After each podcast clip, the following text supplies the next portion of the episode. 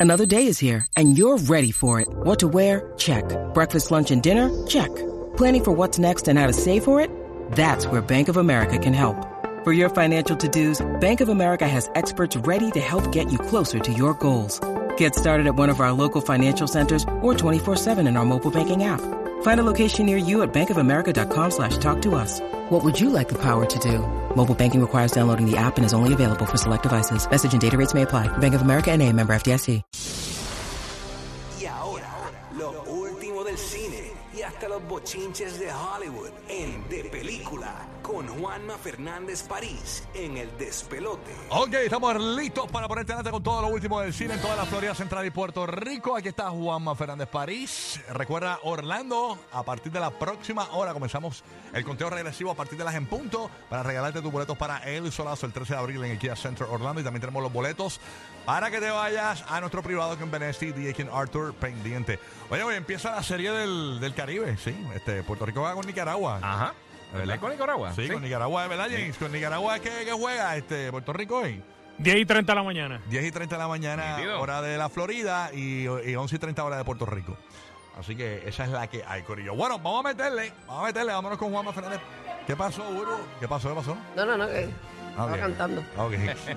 vámonos con Juanma. ¿Está listo? Juanma, Juanma siempre está ready. ¿Desde qué parte Juanma nos llega hoy? De Puerto Rico. Yo de Puerto Rico, de Puerto Rico. Lo que pasa es que no, todavía el, el servicio de clones no, no, no se ha activado y no he podido comprar los tres clones para poder, poder estar con el estudio y hacer todo lo que hay que hacer hoy. Muy bien. Así que no sé si es que los he extrañado tanto que no hemos hablado, aunque lo que va es una semanita, o si es que estoy con detox de pero estoy con ganas de hablar de bochinches de Hollywood. Bochinches de Hollywood. Dale, dale. Bochinches de Hollywood, porque hay un estreno y vamos a hablar de él, pero voy a arrancar con eso específicamente, con que finalmente esta semana, eh, que como dice Rocky, los ciclos los ciclos de las cosas en las redes duran como dos días, pero como estamos en temporada de galardones en Hollywood, lo de Barbie con las nominaciones al Oscar, pues podría tener repercusiones y como las los Oscars no se entregan literalmente hasta la primera semana de marzo, pues vamos a tener de este tema por un, ra- por, por un ratito, que básicamente la controversia fue de que Margot Robbie no fue nominada como mejor actriz y que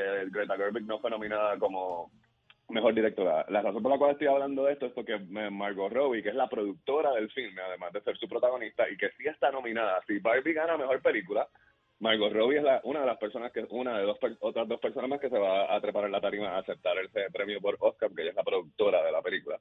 Pero entonces había como que todo este bochinche de que, ay, mira, eh, la película está nominada, no está nominada la dirección, no está nominada, lo- no está nominada ella como actriz. Eh, y entonces ella no se había expresado. El así que ella hoy, básicamente con Variety, que es una publicación oficial de Hollywood, dijo, mira, no, yo no, no tienen por qué estar triste por mí, yo estoy contenta con las ocho nominaciones. Eh, este Y el premio más grande que tiene Barbie es el apoyo que ha recibido en la taquilla por el público. casi nada. Casi nada. Exacto. Casi nada, pero lo que te quiero, pero tú sabes, esto es lo que se llama damage control, porque a la academia, eh, o sea, a la academia no le gusta que le digan lo que tienen que hacer o lo que no tienen que hacer. Acuérdate que los reparten las nominaciones al Oscar no es por taquilla, es como que esta es la gente que hace cine votando por lo que ellos piensan que le gusta. Y por eso, por ejemplo, una película como Dark Knight no estuvo nominada para mejor película el año en que se llevó toda la taquilla. Por eso es que Inception tuvo 13 nominaciones al Oscar, pero no nominaron a Christopher Nolan, que irónicamente es el que va a ganar este año en la categoría de mejor director. Así que esto pasa todo el tiempo.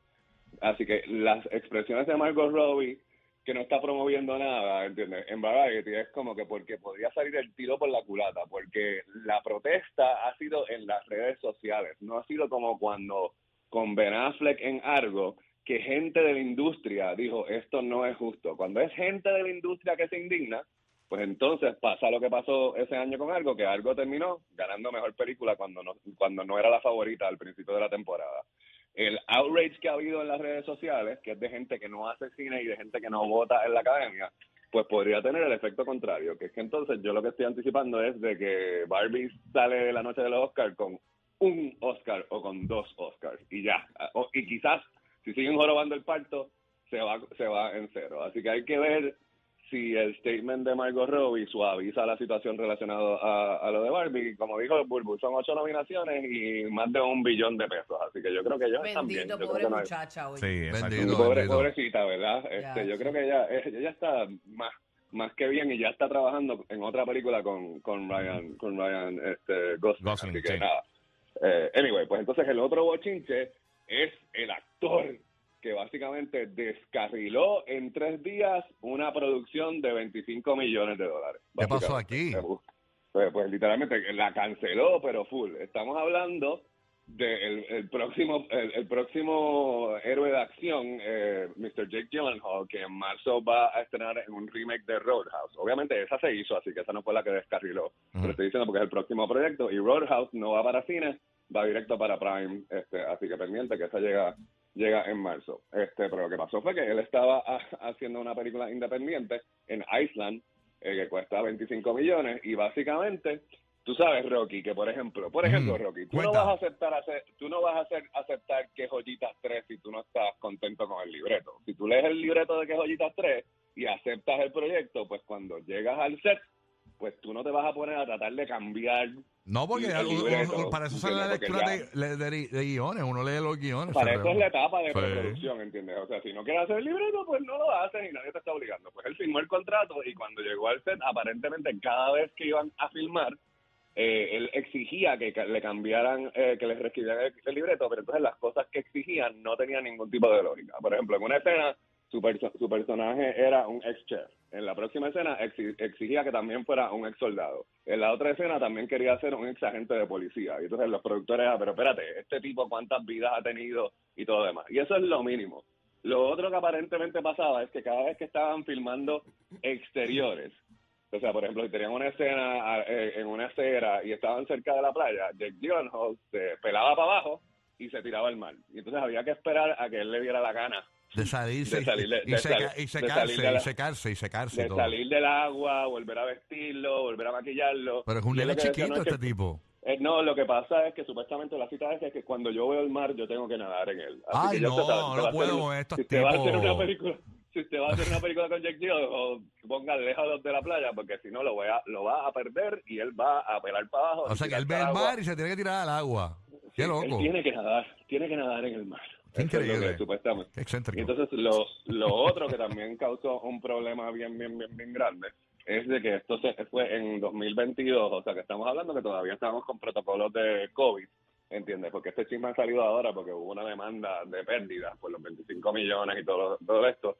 Eh, básicamente él exigía que los jefes de departamento se quedaran encerrados en sus eh, mientras él estaba en el set, o sea, tenían que estar en los camiones, ¿entiendes? No con las máscaras, no con los protocolos, no importaba quién estaba vacunado, quién no estaba positivo. Él quería que él quería que toda la gente se quedara encerrado, encerrado y que no salieran mientras él estaba trabajando. Y entonces eso causó tantos atrasos que entonces pues la compañía de seguro intervino, se trató de llegar a un acuerdo, no pasó y se canceló la filmación después de cuatro días. Así que fueron cuatro días de infierno para los productores de esta película que ahora pues están demandando y tirando a Jake Gyllenhaal en medio, porque todos estos artistas de Hollywood a veces tienen sus cosas y exigen cosas y son excéntricos porque pueden y no piensan que los van a votar, pero en este caso dijeron, no, esto no puede seguir así, vamos a perder la película y cancelaron la filmación. Así Eh, que a él todavía no se ha expresado sobre las alegaciones, así que tenemos que ver si, obviamente cuando haga el tour de prensa para Roadhouse, estoy seguro de que alguien, quizás yo, le trae el tema. Así que vamos a ver qué, qué, qué- qué- dice, qué dice Jake Gyllenhaal. Ok, en términos del estreno de la semana, el estamos con una película, yo no sé si el guía está de acuerdo, Ajá. que usualmente hubiera estrenado como que en junio, pero está estrenando en febrero precisamente por el tra- porque se traspapeló el calendario del año pasado. Estoy hablando de Argyle, que tiene es una producción grande de acción del director de, de las películas de Kingsman, Matthew Vaughn, Ujú. que tiene un elenco repleto de actores. Tiene a Samuel Jackson, tiene a Sam Rockwell, tiene a Bryce Dallas Howard, tiene a Henry Cavill, tiene un montón de otros actores, tiene a John Cena.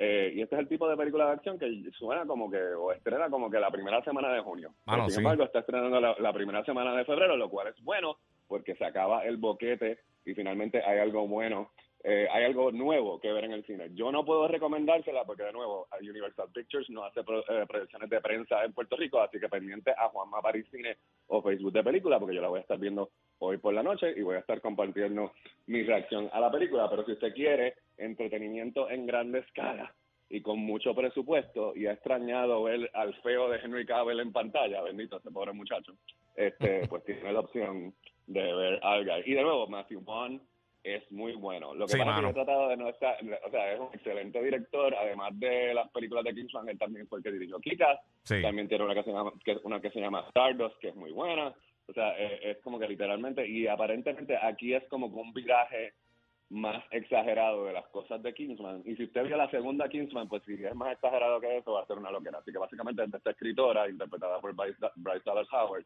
que en sus novelas ha escrito intriga política y de espionaje que está sucediendo en la vida real. O sea que de momento eh, la inteligencia internacional se cree que ella sabe más de lo que es y no que es una simple escritora que está inventándose embustes para sus novelas y queda enredada con Sam Rockwell en una, una intriga de acción. Así que eso es lo que se ve la película. que hay- o sea, no, o sea, lo que he escuchado que ah, es que literalmente es larga, o sea, que estamos hablando de dos horas y 20 minutos, y la gente que la ha visto dice que le gusta, pero que le podían haber co- cortado esos últimos 20 minutos. Ahí pero está, yo no puedo, que- o sea, así que no puedo decírselo, se lo digo hoy en las redes si estoy de acuerdo o no estoy de acuerdo. Mucho Así que, chisme, mucho chisme, mucho bochinche. Oye, Juanma, te pueden seguir en las redes sociales, ¿verdad? Este, para más información. Juanma, Juanma París Cine en Instagram para más recomendaciones, porque por ejemplo a Rocky yo le iba a recomendar el documental de We Are the World en Netflix, porque yo sé que él es ochentoso, pero si usted tiene algo en particular que Lo le vi, gusta lo vi, lo vi. Buenísimo. Este, eh, yo sabía que tú ibas directo a eso igual que yo. Así que si quieres alguna otra recomendación, pues me contacta y le dejo saber qué opciones hay para este fin de semana. Ahí está Juanma Parisine, gracias Juanma por estar con nosotros. Y Orlando pendiente, desde la próxima hora venimos regalando los boletos del solazo, pendiente del aviso, logra una primera llamada y gana fácil en el despelote. Estamos live en todo Puerto Rico por la nueva 94 y el nuevo Sol 95. Asesina con un flow para matar. Todo el mundo mira, pero ella le da igual.